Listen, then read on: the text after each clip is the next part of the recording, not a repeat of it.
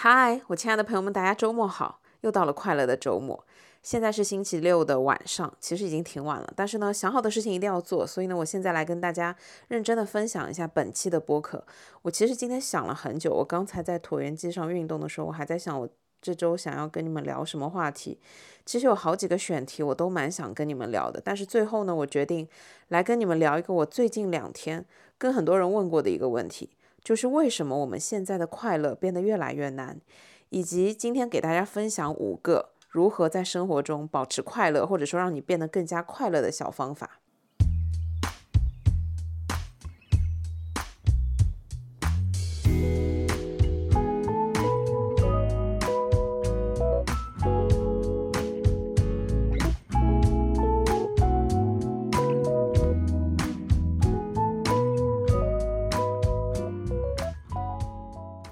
最近我在跟朋友聊天的时候，我不知道是什么原因，我问大家你最近快乐吗的时候，大家回答我的基本上都是，嗯，不怎么快乐。想了一想，或者说回答我快乐的时间会比较少，就是我觉得为什么我们现在大部分的人基本上都处于这样一个不快乐的状态，然后快乐对我们来说越来越远，也对我们来说越来越难。我仔细的想了一想，我觉得有以下五个点。首先，第一个点呢，是因为我们。显然的，长大了，我们变成了一个非常成熟的人。那快乐这件事情对我们来说就变得复杂。从小时候，可能我吃一颗棒棒糖，我就会觉得很快乐。到后面，我拥有能力可以给自己买得起一大堆的棒棒棒棒糖的时候，我想要的是，比方说一个包，比方说一辆车，比方说一个更好的工作，就是我们想要的东西变得越来越复杂。这件事情带给我们的满足也越来越难，所以呢，我们的快乐就变得越来越难，因为这已经不是简简单单的一个很小的东西可以给到我们快乐了。小时候的快乐真的比较简单。我现在看很多小朋友的时候，我还是会感受得到。比方说，他们知道今天要去哪里玩，他们就很开心；只要出门下楼，他们就很快乐，就会拍手。然后，如果今天爸妈给他买了一个新的玩具，他又可以开心好久的时间，哈哈大笑。但是在成年人的世界里面，我觉得大部分的人可能就是你要么需要一些笑话的刺激，要么需要一些段子的刺激，要么要跟朋友在一起快乐的喝上一顿，吃上一顿。然后因为一个很奇怪的笑话，你们才可以一起笑半天。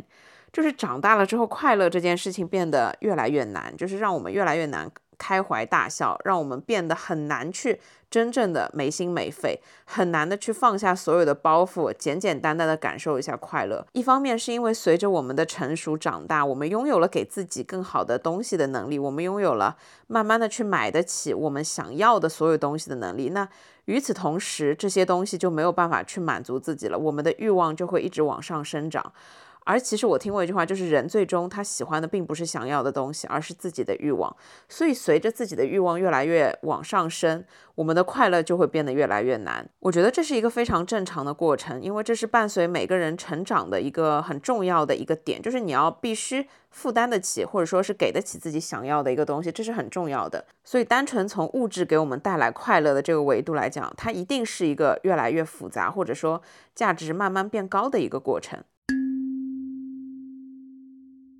第二点，我认为是我们在随着年纪的增长，随着我们社交圈的开拓，各种各样经验的累积，我们的知识面呢也变得越来越广，我们知道的东西越来越多。而从我们知道的东西越来越多的时候，我们就有了一个叫做比较的东西，因为我们知道了一个。东西它什么样才才是好，什么样才是高级，什么样才是更好的？衍生到后面呢，就有一个词儿叫做内卷。就比方说，我今天喝了一瓶酒，但是呢，在业内人士看来，这个酒就是非常低端的酒。如果有人晒了一瓶拉菲或者是更贵的酒，那它显然是更高级的。无论是工作、朋友圈、旅游、运动。甚至于做饭这件事情，现在真的就是一个内卷的时代。甚至在疫情期间，我觉得大家也是通过朋友圈，就是会有互相之间在比较啊，或者说互相之间在内卷啊之类的。今天你做了面包，我明天要做个蛋糕；今天你烤了个鱼，明天我就要弄一个什么样子高级的菜出来，等等的。就是我们通过比较这件事情，原本。这件事情对我来说，可能它带给我的快乐感是非常高的。就举个例子，我今天随手弄了一个手做的小饼干，我觉得很好吃，我很开心。我拍了一张照分享到朋友圈，这件事情给我的带来的快乐真的很高级。如果有朋友在下面点赞，哇塞，你的手真巧，哇，你好会弄啊，哇，这个东西看起来很好吃，等等的，会让我的快乐更加加倍，让我非常的有成就感。但是当我们有了比较，就比方说你发了一个朋友圈之后，你再往上滑一下，人家晒出了一个手工绘画出来的那一种糖霜的高级的饼干，你突然就会觉得，哎，我做的这个东西跟它比较起来，怎么差这么远？我的这个东西怎么看起来就突然显得没有那么的好，或者说是一下子就被比下去了？那这个时候其实你的快乐肯定是会打折的，而且这个时候你的成就感也绝对会受到打压。而这个时候，如果你们还有共同好友在下面可能说了一句让你不太开心的话，就比方说，哎呀，你看看人家做的比你好看很多啊，你这个是什么等等的。当然，我觉得这种事情我只是举个例子啊。当这样的事情产生，当你有了比较。当你有了另外一个更好的、比你做好八百倍的一个东西出现，突然出现的时候，你自己的快乐也会打折，你自己的满足感、成就感都会打折。所以，就是当我们开始慢慢的有了比较，知道了人外有人、天外有天之后，我们就会慢慢的变少我们的分享欲，降低我们的分享欲，我们就会觉得，哎呀，算了，我自己做过就好了。我自己看过就好了，哎，我自己尝试过就好了，我也不一定要分享出去，因为我觉得我也比不过人家，人家做的肯定也比我好很多。就是你会用一种这样比较自卑或者是卑微的态度去面对这样的事情，那。这样子来看，这件事情本身带给你的快乐，其实它就没有了，或者说是相当之少。这也就是为什么我们现在在反内卷，因为内卷会消耗掉我们很多自己对自己的肯定，会消耗掉我们很多原本的快乐，或者说是单纯的就带给我们的一些非常简单的快乐，就因为它没有了，因为它打折了。第三点呢，是我觉得我们大部分的人现在可能都会在慢慢的，或者说是更多的在意别人的评价。那在意别人的评价这件事情，就会让我们唯唯诺诺、缩手缩脚，不敢去做很多的事情。很多的时候，我自己其实也是一个从非常在意别人评价，一直到现在可以毫不在意别人评价的一个状态。就当我一开始做视频的时候，我其实非常在意别人的评价，因为我觉得，首先我的视频根本就没人看，压根儿就没人看，但我还是在坚持去做这件事情。每一次有零星的几条评论，我都会非常害怕点开它，因为我真的觉得，我知道自己很不完美，我也知道我的这个视频其实只是记录我自己的生活，其实是对别人来说有点无聊的。为什么会有人无聊到要去看别人的生活？就是这也是我一开始想不通的一个点。但是因为我做视频的一个初衷是为了，我觉得这些视频是留给我自己以后老了可以慢慢看的。虽然这是另外一件事情，就是我其实到现在为止没有办法接受我自己去看以前的视频，就是这件事情让我觉得非常的尴尬。这是题外话，就是我最开始非常介意、在意别人的评价。我觉得我的一个作品是我自己非常珍视的，是我自己非常宝贵的，我自己非常喜欢的一个东西。但是当我把它分享出来之后，其实大家的角度是不一样的，因为我就不是一个大美女，我也不是一个身材非常火辣的人，我也不是一个非常严格自律的人。当我的这些生活各种各样的细节袒露在网上、暴露在网上，可以让所有人来评价的时候，其实我也是有一点害怕的。我要怎么讲呢？我是花了很长的一段时间，我才领悟到，就是如果一个喜欢看你视频的人，不论你怎么样，他都喜欢看你的视频，而你的视频其实就是做给喜欢你的人看的。这样的一个东西，我领悟了之后，我就开始不太在意别人的评价，因为我觉得，你如果是走过路过，随意的来评价一句，你是不会留下来的，就是你对我的人生不会产生任何的价值，你对我来说根本就没有任何的用，我不需要去在意你的任何评价，因为你对我来说是没有价值的。但是相反，如果是留下来的，你们愿意看我的东西，或者说像现在一样愿意听我讲话的人。你们所有的评价，或者说你们所有想说的东西，对我来说才是有意义的，才是有价值的，才是宝贵的。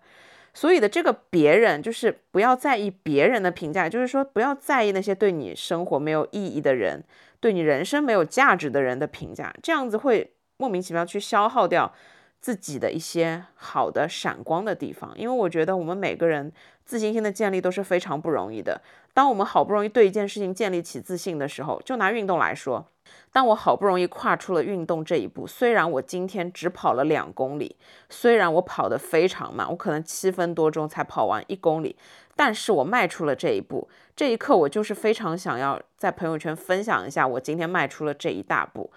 那这个时候，如果有人觉得你跑太慢了，你跑得太短了，根本就算不上什么运动消耗。如果有这一类的评价，我觉得你们根本就不需要放在眼里，因为它对你来说没有任何的价值和意义。而你跨出了今天这一步，你分享你想要分享的东西，朋友圈是你自己的，朋友圈是你自己的一块地方，你想要说什么就可以说什么。如果这些朋友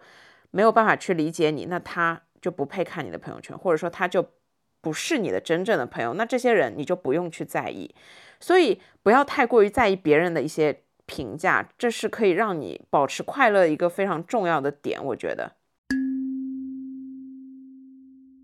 第四点，我觉得快乐变得越来越难，是因为我们现在的这个社会太快了，它的快和便捷导致了我们要获得所有的东西都变得很简单。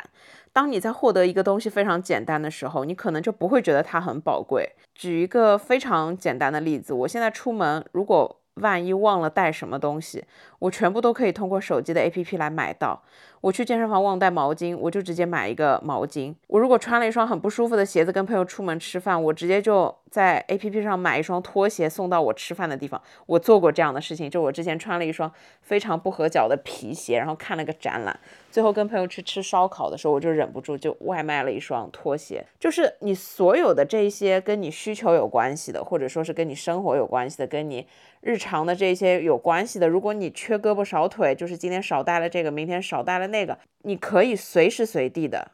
通过一个手机去解决所有的这样的烦恼，所以这些事情是让你的生活变得便利的同时，会让你觉得没有那么的快乐了，因为这些东西太容易获得了，不像以前。比方说，我有一双看了很久的鞋子，我特别想要买这双鞋子，如果还没有网购的话，我就必须要跑到商店里面。去试这双鞋子，如果它刚好没有我的尺码，我就会觉得特别的难过。然后呢，我可能就要跑到另外一家店，再去看有没有同样尺码的这个鞋子。如果买到了，我就会非常珍惜这双鞋子，因为这是我好不容易跑了两家店，花了一整个上午的时间才买到的一双鞋子。但是现在，你如果去店里面买鞋子，如果没有你的尺码，前两年的时候他就会说，我可以从别的店给你调货，给你今天直接送到你家。现在如果是商店里买不到的东西，我们可以通过网上去买，就是网上你可以买到任何你想要买的东西，基本上是所有，比方说特定的款式啊、限量款啊，但是只要你想买，总还是有渠道和办法去买到的。某种程度上来讲。它就降低了我们获得这个东西的一个难度，在这个难度降低的同时，我不知道你们能不能理解，就是如果我是千辛万苦得到这个东西，我一定是会珍惜的，这可能就跟人一样。但是我这个东西如果是得来太容易，我真的就不会珍惜。反正我真的会觉得是有一点这样子的关系在的。所以这个社会变得特别快的时候，就让我们的快乐。变得越来越难。当你在获得所有东西都很简单的时候，你就会觉得随时随地都会处在一个你想要什么就能给自己什么的一个状态。当你要的所有东西都可以特别容易的、简单的去获得的时候，其实你就没有了一些期待感，或者说是期渴望的这种感觉。与此同时，你得到这个东西也不会有太过于珍惜的感觉，因为你就是会觉得毫不费力。很多事情你都会觉得毫不费力，那同时快乐就会少很多。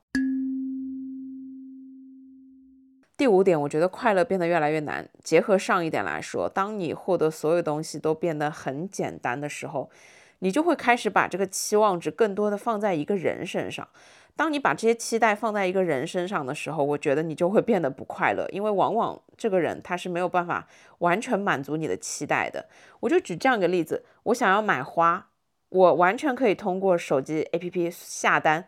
买到所有的花，买到很多的花，买到我想要的所有的花。但是我今天只是想要让一个特别的人来送我一束花，那这件事情其实在某种程度上就比较难了。如果你是自己随手买的话，你不会觉得快乐；但是如果是这个特定的人送给你，就算这个花不是你喜欢的花，这个人只要是你喜欢的人，你就会变得很开心。所以你反过来讲，当你自己去获得一件事情的时候，其实它是平静的一个状态，就是你不会有快乐和不快乐，就是你自己买了一束花，我觉得就非常的正常，就这是一件正常的事情，没有说不开心，也没有说很开心。但是如果你期待一个人去送你花，如果他不送，不接你的领子，或者说他嫌贵，或者说在过年过节的时候就不愿意，这个时候你就会不开心。那相反，如果他很愿意给你买花，不管他最后买了什么花。你都还是会开心的，但是这个开心其实并不是这一束花给你的，而是这个人送了这束花给你的。所以怎么说，这个快乐的难度它就变高了。它跟你自己用手机两秒钟去买下单买一束花相比，真的是很难。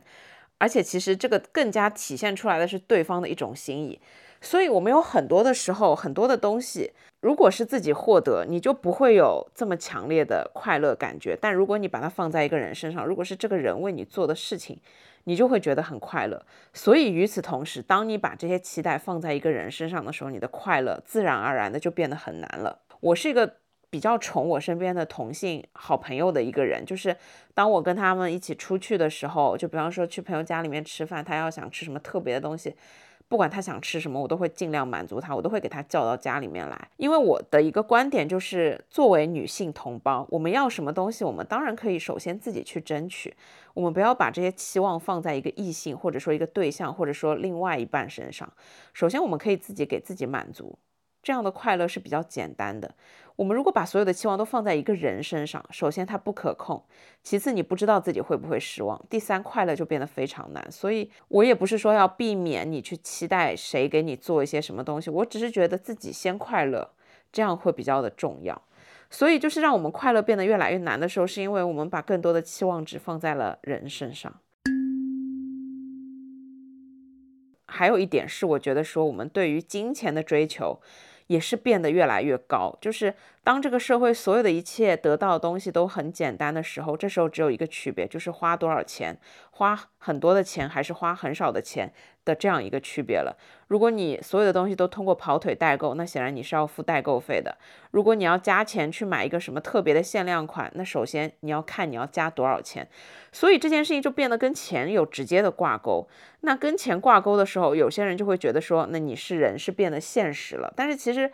这也不是人变得现实了，这是因为现实就是这样的一个情况。有很多的东西，它的底层逻辑就是建立在金钱之上的。有很多的时候，钱确实可以给人带来很多的东西，可以给人带来很多的快乐。快乐这个东西虽然是免费的，但是如果你要很快乐的话，可能就真的要花一些钱。我觉得这句话是说的很对的。但是这并不是说你有多少的钱，你就拥有了多少的快乐。我觉得快乐和有钱是没有办法成正比的。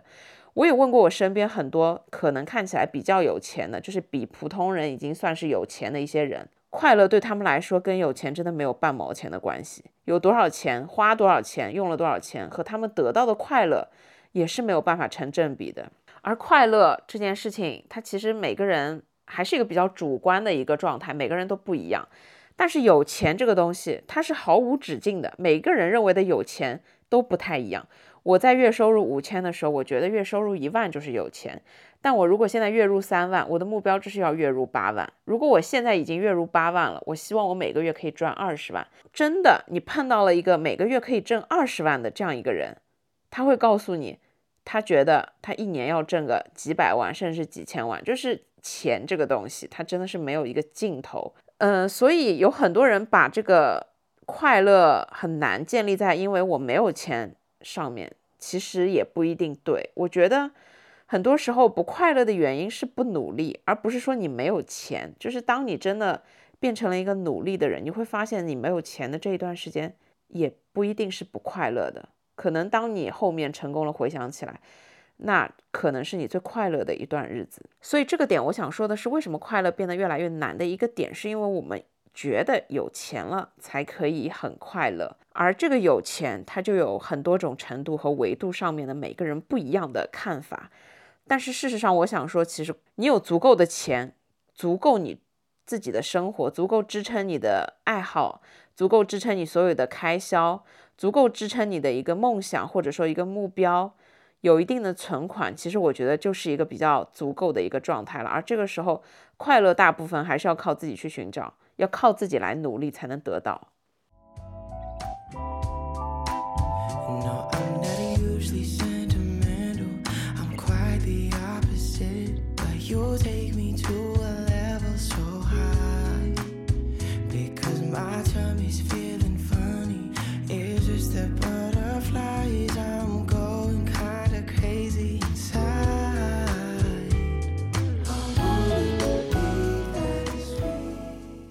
刚才呢，是我能想到的几个我觉得快乐越来越难的一些点，当然还有很多的，因为压力啊、各种各样的不愉快啊、各种关系带来的糟糕的情绪啊等等的一些因素，这边呢就不深入的探讨，因为这是一个其他的比较重大的话题。但是接下来呢，我想要认真跟大家分享的是如何让你变得快乐的五个点。不一定是五个方法，这可能是五个角度吧，就是希望能给大家一些灵感，也是我能想到的。因为我觉得如何快乐这件事情太难了，对每个人来说都不一样。但是我想分享的这五个点，是我最近思考出来，我觉得对于我目前的快乐生活非常重要的五个点。首先呢，一个点就是，我觉得大部分的成年人都非常的理性。理性是我觉得在最近我接触的一些人中最大的一个特点了。大部分的人都非常的理性，就是他们不会去想一些天方夜谭的东西，他们也都不会去做非常冲动的决定。但是我想要说的是，你不要每一件大大小小的事情全部都非常理性的去思考，这样一个是你会变得很累，还有就是你会失去一些小小的快乐。我觉得在生活当中还是需要有一些偶尔冲动的状态。这个偶尔冲动呢，可能是在你的范围内，就是不是说什么天方夜谭的冲动，让你去做一件违法乱纪或者说是不被人家道德认可的这样的事情啊。我说的是，在你自己的责任范围，在你自己的认知范围内和你自己可以担当的这个范围内，去做一些偶尔的小小的冲动的事情。就比方说。我今天就是特别想休假，那我就冲动的把今天所有的事情排到明天。但我明天还是会去做这些事情，只是我就是想把今天空下来，去海边看个日出，去郊区郊游，去跟朋友野餐，去外面吃个饭，喝个酒，又或者是我就想待在家里面躺一天。这样子一天跟随你的心情来，跟随你自己的状态来，这样的偶尔的小冲动，其实是可以给我们生活按下一个真正的暂停键。就像我，其实这个礼拜我就选择了休假几天。我一开始是一个超高责任心的人，我觉得任何时候我都没有办法休假，我空有一颗想要休假的心，但我觉得这些事情都停不下来。但是其实这是一种精神内耗，你们知道吗？就有时候你要休假也是需要一定的冲动的。这个世界没了谁都正常转，更何况是一份工作，任何工作没了你都不会停下来，就是任何公司缺了谁休假，它还是继续运转的。这些事情。你这周不做，下周你继续做就行了。对其他人来说，真的没有那么大的介意。所以就是说，偶尔的冲动，为自己考虑一下。如果你真的是需要休假或者是放假了，不要再把它当做一个以后要去做的事，不要把它当做一个以后再说的事。如果你当下觉得你真的需要调整，真的需要休息的话，可以有那么一丁点的小冲动，就休一天或者两天的假。大大小小的事情，如果你都非常理性的去判断，或者说都很理性的去思考，你生活中真的会少很多的快乐。再举这样的一个例子，我们现在都是在一个特殊时期，然后你很有可能去一些地方呢，就会胆战心惊，害怕有一点什么事情。那这个时候，我就想要问你们，我不知道你们怎么想的，反正我的想法是这样子，就是我不会为了非常理性的去看待，避免一定的风险也好。避免万无一失的可能性也好，就完全放弃我想要去的餐厅，或者说完全放弃我想要去的咖啡厅。放我妈来说，我妈是一个处女座，她也非常理性。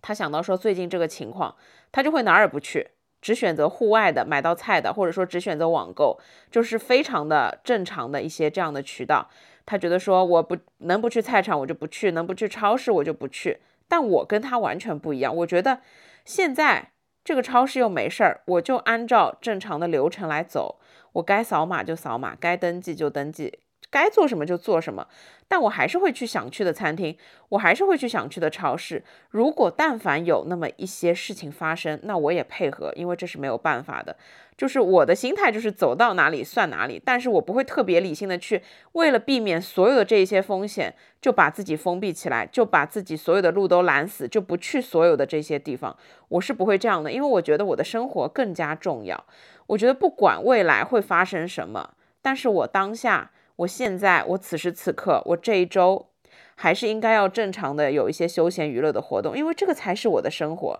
如果我的生活也因此被打乱了，因为唯唯诺诺，因为我害怕发生什么，就这儿也不去，那也不去，那我的生活有什么意思呢？就反正我是这样想的，而且我其实是一个偶尔比较冲动的人。我之前也讲过，就是我三分钟上头直接订了一辆车，当然后面取消了。但这件冲动的事情，现在我回想起来，其实还是有点开心的，你们知道吗？虽然这个快乐它没有持续，这个快乐没有留下来，但是我回想起来我的这个小冲动，我还是觉得挺开心的，就是不会是很懊悔，哎呀，我怎么这么冲动？不是这样的人，因为我觉得有时候很多的快乐，小的一些快乐吧，它就是来自于一些小的冲动。我觉得啊，生活里很多的快乐。是我们的想象里面，就比方说，我可以肆无忌惮的去想象一下，哎，如果哪一天我可以不用工作，去云南住上一个月、两个月，只做自己想做的事情，或者说等我以后非常有钱了，去开一家咖啡店，我每天就只做手磨咖啡给别人喝，等等的这样一些想象的事情，会带给我们很大的快乐。但如果你是一个特别理性的人，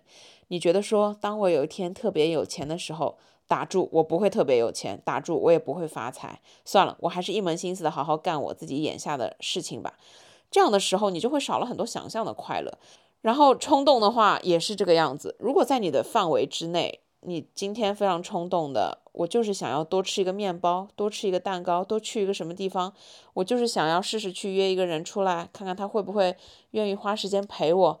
等等等等的这样一些事情，其实都是需要一些冲动的。如果你时时刻刻都保持一个非常理性的头脑，生活就真的会少一些快乐。所以给大家的第一个建议就是，可以理性的去生活，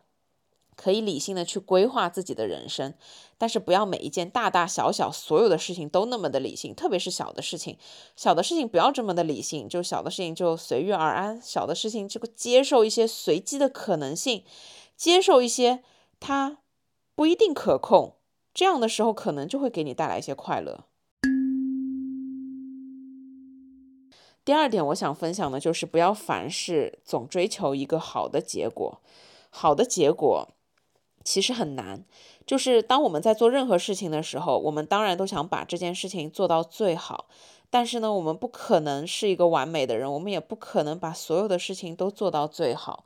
而且做到最好，你需要付出的时间和精力也是必须成正比的。所以有很多的时候，不要总追求结果，而忽视了过程中那些美好的存在。因为我真的觉得，其实我之前有讲过，就是重视生活中的这各种各样的过程，要比结果来的重要的多。因为在你重视过程的时候，你会得到很多的快乐，你会得到很多的前所未有的一些感受。但是结果它就是一个结果，仅此而已。而且。通常结果也伴随着一个目标的实现，或者是实现不了。如果是实现不了的话，你可能会灰心，但是你有可能会鼓起勇气再试一次，或者怎么样。但是如果是一个好的结果，一个成功了的目标，一个完成了的目标，那随之而来的其实就是然后呢？你要问问自己，然后呢？然后就一定是下一个目标，而且下一个目标一定是更伟大的、更难的、更有挑战性的。所以我觉得不要忽视过程里面的美好，凡事不要去追求，凡事不要去把结果看得太重吧。我一直在举例子，就是我很喜欢做饭做菜，我很喜欢自己给自己烧菜，但是呢，我并没有期望说我一定要把自己变成一个大厨师，把自己变成一个什么米其林蓝带等等的，我没有这样的一个目标，而我是重视每一次我在烧饭的时候那个过程。每一次我很享受自己给自己做一顿好吃的，然后我最后吃到的那种满足感和成就感，又或者是我尝试了一个新的菜谱，然后它带给我的一些新鲜啊和刺激，和之前没有吃到过的味道。我并不追求我自己一定要把这件事情做得多么的好，我也不希望我以后会开餐厅，我没有一个特定的这样的一个结果，我只是觉得这是我生活中的一个非常重要的部分。这是让我的生活很快乐的一个部分，它过程中带给我的快乐比结果要重要太多了。除了烘焙、做饭、做菜之外，还有很多的事情，我觉得都可以用这件事情来形容。就比方说你运动，比方说你学习一个新的技能，你在过程中慢慢学习、慢慢摸索的这个状态，一定是非常吸引自己的，一定是会让自己觉得非常充实和丰富的。但是如果你只追求一个结果，我今天。去做陶瓷，我一定要去做成一个碗，但你最终可能做出来是个杯子。如果你一定要追求结果是一个碗，然后你最终做出来一个杯子，你肯定是不会开心的。但是如果你不要有这个目标，不要去追求这个结果，你在做陶艺的时候，你就享受那两个小时，脑袋放空，啥也没有想，你就享受这个手跟泥巴的整个结合的状态，整一个让你放松的过程。最后你不管做出来的是什么东西，它就只是一个成果，就只是一个这件事情最终的一个成果，但。你不是刻意的去追求，说我一定要做到一个什么样子的程度，那这个结果其实你就会觉得是满意的。这个结果你就会觉得，嗯，确实是你今天花了一整天努力，最后产出的一个非常有成就感的一个东西，你就不会给自己太大的压力了。如果你任何事情都追求结果的话，一个是过程中会很有压力，还有一个是如果结果不尽如人意的话，你就会觉得失望。但是如果你没有太高的对自己这个结果的要求，而重视过程。相信我，这个过程一定会带给你快乐的。下一个点呢，我觉得非常重要，就是是我最近领悟到的一件事情，就是在不论生活啊、工作中碰到各种各样的事情，你不要有太高的预期，也不要有太高的预判。我觉得生活中比较重要吧，因为我觉得我的快乐大部分的时候是来自生活中，所以我对待生活中很多的时候。很多的事情我是没有很高的期待感和期盼的感觉。就举个例子，如果你在网上刷到一家你很想要吃的餐厅，你看了评价，每个人都说非常非常的好吃，你看了其中的一个菜，你特别特别的想吃，你对这家店的期待感就已经是拉满的一个程度。然后当你跟朋友一块去的时候，发现这家店并没有多好吃，可能是因为你的期待感拉得太高了，你才觉得它没有那么好吃。所以导致你最后吃完了之后，哎，就那样吧，也没有多好吃，就是你会觉得很失望。但是我希望我们每个人去找一家想要吃的餐厅，吃下来之后都是非常的快乐、有满足感、有成就感的。因为我觉得吃饭能带给人的快乐是最简单的一种快乐了。如果你在吃饭这件事情上面都就很难得到快乐或者说满足的话，真的会不会有可能是因为你的期待感拉得太高了，或者说是你对于吃饭这件事情的要求又太高了呢？当然，我觉得这个每个人也不一样啊。对饭店，对想要去的餐厅，如果你没有这么高的预期和预判，你就可能只是经过、路过去试一下。哎，你没有那么高的预期，可能你就会觉得它比较的好吃。因为你有时候没有预期，你真的就会对他没要求嘛？对他没要求，你可能就会觉得，哎，好像还不错，就嗯，今天吃一次比较好的体验，然后我今天吃的也很开心，我下次可能还会再来。就是我其实呢，是经历过对吃饭这件事情曾经也有要求，到后面完全没有要求，到现在我懒到什么程度？就是我最开心的一种状态就是。跟朋友约出去吃饭，我们只商量一个地点，然后我们就在那个地点随眼缘，随便找一家人少的、不用排队的、看起来想吃的也不错的餐厅。就是我很久很久已经没有吃到过不好吃的餐厅了，你们知道吗？我最近吃到现在，我觉得每一家餐厅真的都很好吃，因为我真的觉得说，嗯，随遇而安，我可以接受所有的。一切都是最好的安排，你们知道吗？就是非常轻松自在的一个状态，跟一个很轻松的朋友走进了一下非常随机的餐厅，然后去吃了一顿饭。不管是你饿也好，不饿也好，你都会觉得嗯，都还不错。就是我觉得上海目前来讲，就真的很难找到一家难吃的餐厅。反正我现在就是这个样子，我觉得我不会去拉满我自己的期待，说我一定要。什么时候去吃一次这家店？因为我太想要吃这家店了。虽然我也非常的爱刷美食 app，但是我仅仅只会收藏。收藏了之后，我也只会根据我活动的地点去选择这些餐厅。我不会特地，我已经不会特地为了跑到一个什么地方去，就为了打卡那一家餐厅。我很已经很久没有去做这样的事情了，因为我觉得吃饭也是生活的一个部分，它是为我的生活服务的，而不应该变成我生活的一个目的，或者说是我娱乐活动的一个目的，这样就有一点累。就是我觉得吃饭就只是因为我今天想吃，或者说是我路过，它就在我的附近，跟我吃饭的那个人要比我今天吃什么东西重要太多了。所以我觉得，当你把所有的事情的预期稍微降低一点，然后也不要提前有给他预判的时候，你真的会比较容易快乐。我再举这样的一个例子，我其实不太会出去玩桌游，但是我举这样一个例子，我觉得你们可以理解。就是如果今天你的朋友说，哎，有一个桌游的局，我叫了一些朋友，你过来认识一下。如果你是一个单身正在找对象的一个情况，你就会问说异性多不多？哎，异性挺多的，然后年龄层也都是我们这个年龄层的，你可以来一下。这个时候，我通常就如果是我的话，我会带入说，我今天要好好的打扮一下自己，我可能过去会碰到一些有趣的人，说不定呢还有看对眼的，就会觉得很新鲜、很好玩、很刺激，然后呢，我就会很有期待感。然后当我过去了之后，我发现在场的人我都不感兴趣，真的都不好玩，没有一个有趣的人，然后我就会有一点失落。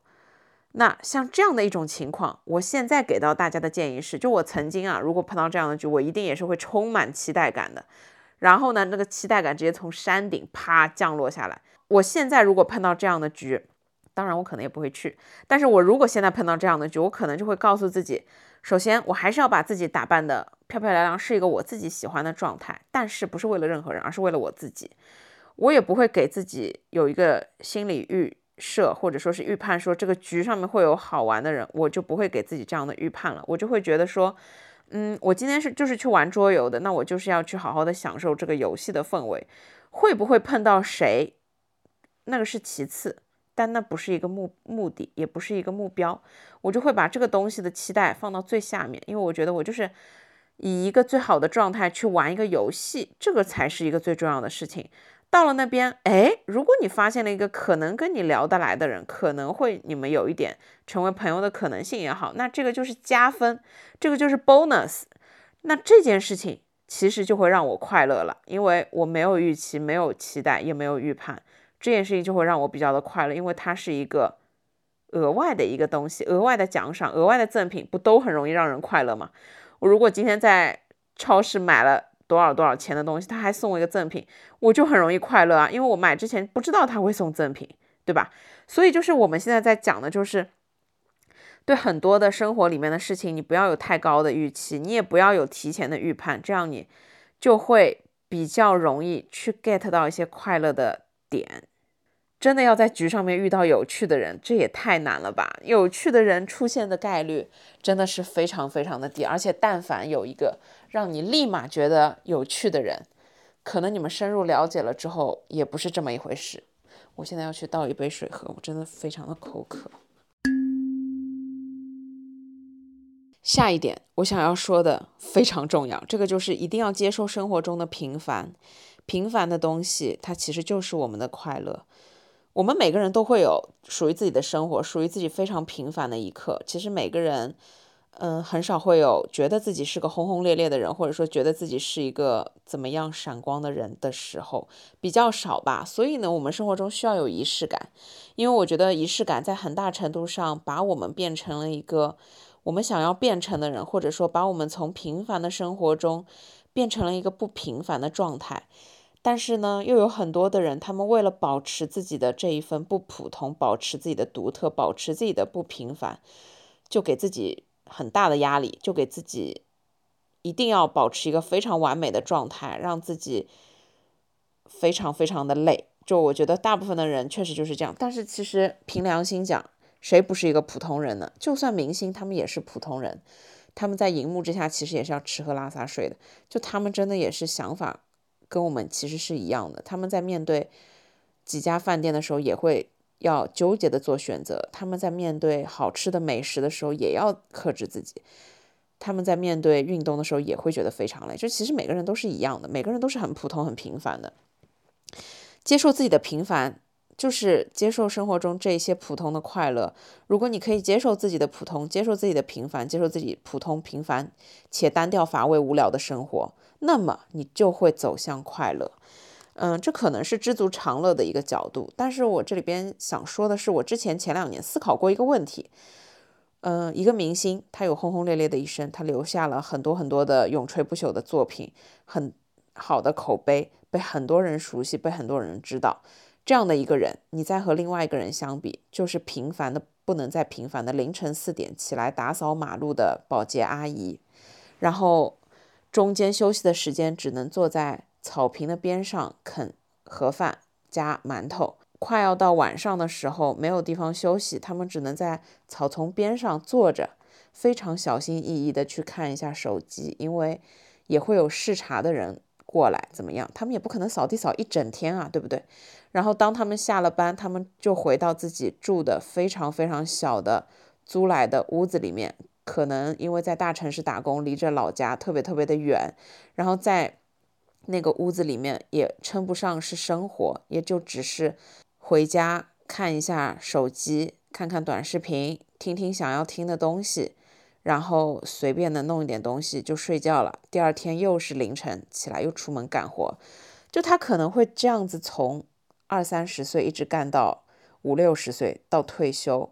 然后回到老家继续过着他平凡的人生。这两种人生，它都是人生，它都是每个人的一生。但是哪一种才是更好的，或者说哪一种才是更优的呢？其实。哪一种才是更高质量的呢？我以前想过这样的一个问题，当然这是一个比较极端的例子，但是你们应该能听懂我想要说的什么。我最后思考出来了这个问题的答案：无论是哪一种人的人生，只要是你自己的人生，其实就是一个最好的人生，就是最高质量的人生。人生是很长的，但是呢，它又很短。这件事情你根本不需要去跟别人做比较，别人的人生对你一点价值和意义都没有，可以给你参考，可以给你灵感，可以给你。描绘一个想要的样子，但是我们每个人的人生都是不一样的，都是独一无二的。所以在这一点看来，只要是属于你自己的生活，属于你自己创造出来的东西，属于你自己脚踏实地一步一步走出来的东西，这个就是最完美的人生，就是最好的人生。无论你这一生到底做了些什么，赚了多少钱，拥有怎样的事业，拥有怎样的朋友，是一个什么样的人，做了哪一些大事，或者说什么事情都没有做，就是平凡的度过了一生，这就是你最好的人生呀。所以在这个情况来讲，我觉得我们每个人要接受自己的平凡和普通，这一点是非常重要的。你要知道自己是一个什么样子的人。当然，每个人都想要保持自己在一个非常完美的状态。但是如果一个完美的状态让你非常累的话，那这件事情就是没有办法持久的，也没有办法长久。如果有一个人他特别喜欢光鲜亮丽的你，而在你跟他相处的过程中，他时时刻刻都只想着、只喜欢那个光鲜亮丽的你。你就要为了他千辛万苦的去跑，保持那个状态，保持自己的那个样子。但你要问问自己，这个样子、这个状态是不是你自己喜欢的，是不是你自己想要的？如果不是，那你如果一直去装扮成别人眼中、别人想要的一种自己，其实是一件很难的事情。不如就彻底的去做自己，去找一个可以接受你所有样子的人，这个是很重要的。哎，为什么我跑题跑到了感情这里？因为我觉得这是个最生动的例子。就是我们每个人怕做自己，无非是怕别人的眼光，无非是怕你爱的人不爱你了，无非是怕，无非是怕原本你吸引的人不吸引了，等等的这样的一些情况嘛。我们无非就是怕别人离开自己，或者说别人发现自己不够好，或者说别人发现自己不是一个时刻都这么完美的时候会离开我们。但是人不可能是每一个状态、每一个时刻都完美的。我觉得没有人什么早上起来就是一个非常完美的状态，也没有人喝了一顿大酒之后第二天起来还是精神百倍。就是每个人都会有很累的时候，每个人工作完了一整天都是疲惫的状态。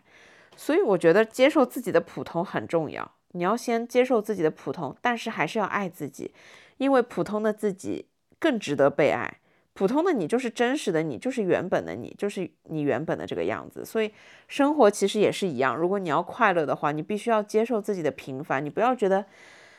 为什么别人光鲜亮丽，为什么别人每天化着这么精致的妆，出入这么高档的地方，感觉他的朋友圈就是非常豪华的一个存在。为什么你就是非常的普通，到现在还跟大学时候一样，背着同样的一个包，吃着一样的一个外卖，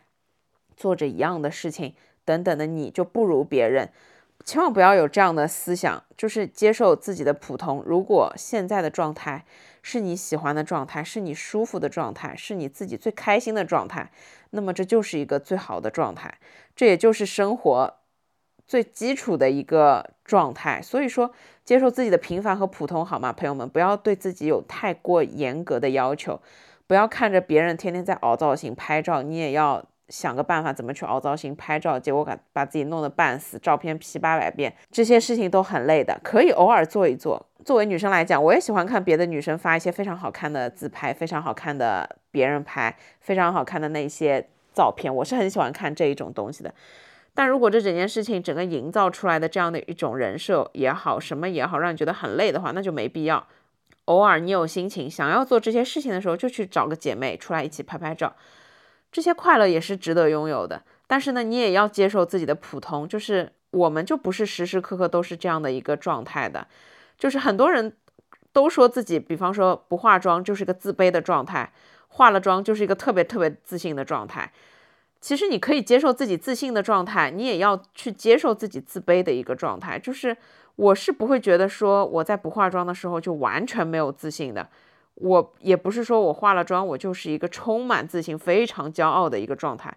不是的，这我知道这两种我都是我自己，我们的自信程度是一样的，不管是哪一种状态，我就是我。我知道普通的平凡的自己才是自己。我知道每天早上起来有偶尔会肿一下，然后呢穿着睡衣睡裤，完全不在乎自己的样子，去楼下拿个牛奶，这个就是我的样子。我也知道自己化了一个非常精致的妆，去跟别人出去见面吃饭。的那个状态也是我自己的一个样子，我都能接受。确实不平凡，做独特的人，做完美的人，你能接受到各种各样的善意，各种各样的好话，各种各样的赞美。这个时候，这个感觉是很好的。但是我也完全可以接受自己的平凡，因为我知道平凡真的就是快乐。所以，嗯，这个点我想要，这个点讲的比较长，我想要说的就是，无论如何，无论你把生活过成什么样，无论你有多平凡。无论你有多普通，或者你无论在普通跟特别、精致中来回怎么样的切换，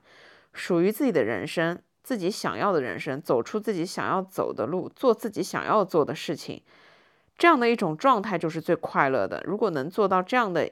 一个心态和态度吧，我觉得对于生活就是一个非常容易快乐的状态。最后一个点，我想要说的是，远离一些对我们来说没有用的信息，远离一些垃圾信息，远离一些让我所有会产生不舒服的东西。就是如果你在社交媒体上面看到一些东西会让你的焦虑值越来越高，那你可以选择不要看，减少此类推荐。如果你在刷朋友圈的时候，这个人的朋友圈就是会让你从头到脚的不舒服，那么就长按不看他的朋友圈。就是当我们的身边开始充斥着越来越多无效信息、无用信息的时候，你觉得你的生活很繁杂，你的时间和精力都被这些东西全部都分散掉了。有时候不是你想要看，是你不得不看，是你没有办法，就是被这些东西吸引了。我不知道你们有没有这样的感觉？我有时候在忙碌的时候根本就没有时间刷朋友圈，嗯，但是呢，朋友圈还是会点开去划一下，但是甚至划一下这个意思就是照片都不点开看的。图片都不加载的这样的一种状态，我有时候就会想，那这样的一些朋友圈对我的人生、对我的生活有意义吗？其实可能没有太高的意义，没有太多的意义。我很喜欢有这样的一种人，就是他会在朋友圈发广告，但是呢，你加了他的时候，他就会说，哎，你以后如果要买什么东西，你就可以打开我的朋友圈看。你平时没有要买的时候，你就屏蔽掉。当你有需要的时候，你来看看我就可以了。我很喜欢这样的一种人，我觉得第一他很坦诚，第二他把选择的权利交给了你，第三他觉得说你是他的资源，他也是给你提供资源，就是你们是一个互相帮助或者说是互相的一个这样的状态，并不是说我要占据你的朋友圈就是为了发广告。我觉得这样的一个心态是我很喜欢的，我觉得这种我是可以接受的。但是像也确实有一些啊，我朋友圈也有一些。人可能也没怎么见过面，他们就是一边发广告，一边发自己的生活，然后把自己的这些广告全部都埋藏在自己的生活里面。他们有时候要分享的根本就不是生活本身，他们要分享的就是我朋友圈营造出的这样一种高级感。所以你要不要来找我买保险？就你们有听出来我是讲的是哪一类人吗？我觉得可能每个人的朋友圈里都会有这样的一类人。我一开始看看嘛，也就觉得算了，后面觉得就是一个我也用不到，还有一个我觉得。你并不是在分享你真实的生活，跟你真实的想要说的东西，所以我就觉得没必要了。所以，当我们现在完全在有选择的一个状态，去选择自己想要看的社交软件、想要看的社交媒体平台、想要看的朋友圈等等这一系列的时候，可以自己去做选择，去过滤掉一些没有用的信息。因为当你过滤掉了这些不开心，其实你就比较容易开心。你们懂吗？有时候我们的负面情绪并不是来自于我们本身，而是别人带给我们的。所以，如果你可以过滤掉一些这样类似的负面的东西，你就会少那么一些烦恼，少一些烦恼，不就是快乐的一个方法吗？所以，可能从某种程度上来讲，并不是让我们快乐变得越来越难，而是因为让我们不开心的事情变得越来越多，导致相应的就是让我们可以开心的这些事情看起来变少了。其实只是因为我们生活中太多太多的不快乐了。所以，我觉得剔除掉生活中的这一些不快乐，你就比较容易能快乐，剩下的东西你就比较容易去满足自己。所以，就是我觉得现在要保持快乐的一个非常重要的原因就是。尽量的不要让自己不开心。好了，我亲爱的朋友们，以上呢就是我今天想要说的，为什么快乐越来越难的几个点，以及如何更加快乐的几个点。就我最近有一个非常重要的感悟，就是快乐真的和钱没有太大的关系，快乐唯一有关系的就是和你自己有关系。一个人如果变得很难快乐，那一定是他自己出了问题。比方说，他把期待放在别人的身上，而少关注了自己；比方说，他不爱护自己，没有给到自己足够的满足感，没有去做自己真的想要做的事情，没有给自己花时间去做一些真正自己喜欢的事情；又或者说，他没有把时间和金钱投资自己，而放在了一些无关紧要的事情上面。当你没有。能力，或者说，当你没有精力去关注自己的时候，我觉得快乐会少很多，因为这个时候你的快乐是被别人、被别的事情分散掉的。但是，当你把注意力集中在自己身上，或者说给自己留出这样的自我关爱的时间的时候，你就会觉得比较容易的快乐。我最近觉得快乐这件事情虽然是很难，因为快乐它不可能是一个长期的，也不可能是一个长久陪伴的东西。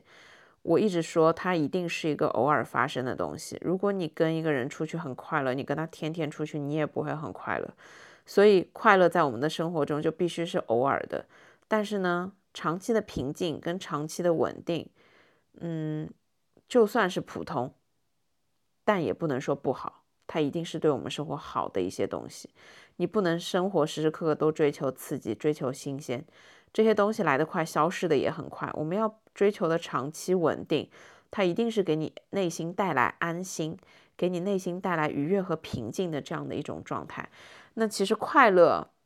对于我现在来说，更多的就是一种平静的状态，更多的就是一种让我可以长期的把注意力集中在自己身上，集中在自己想要做的事情身上，把它放在我想要的。喜欢的所有兴趣爱好上面的这样的一种状态。如果有一个人他出现特别快乐，怎么讲？如果有这样的一个人或者一件事情突然让我觉得特别特别快乐的时候，我其实就会在想，嗯，我有没有办法可以长期的去维护好，或者说持久的未来的看得到一个非常长远的这样一个时间段的？那如果可以，我就去够一下，我就去试一下。但是如果没有办法真正很让我觉得可以得到持续长期的话，我可能就会觉得算了，我还是要把注意力放在自己的身上。生活本身还是要把注意力集中在自己的身上。快乐它和钱没有太大的关系。我这两天问了一个朋友，他自己掏出钱来买了一套属于自己的房子，虽然有房贷。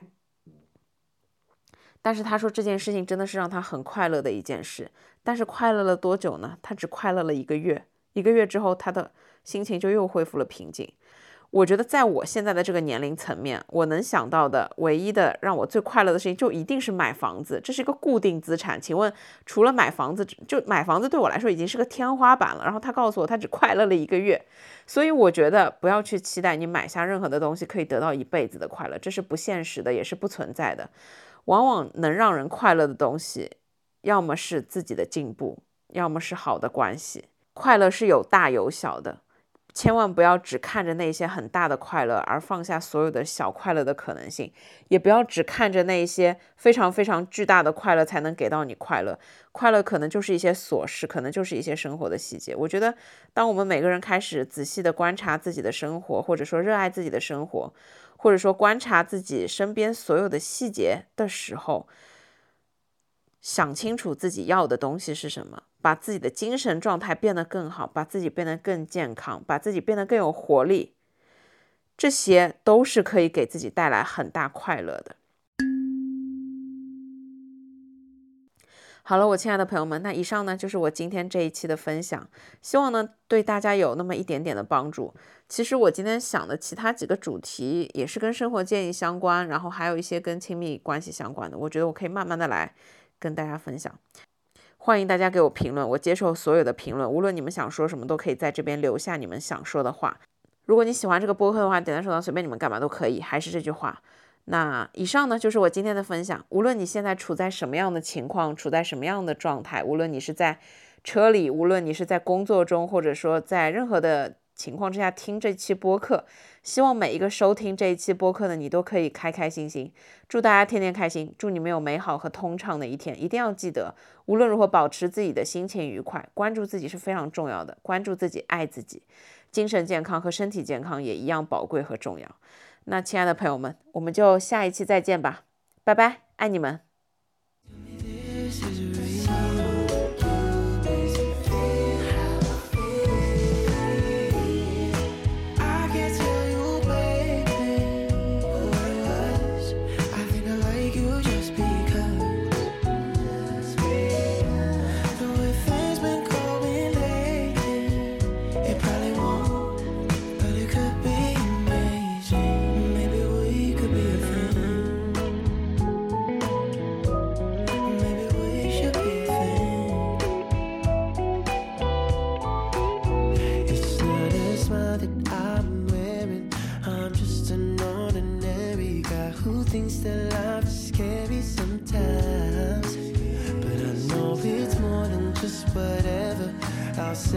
stay together. It's now and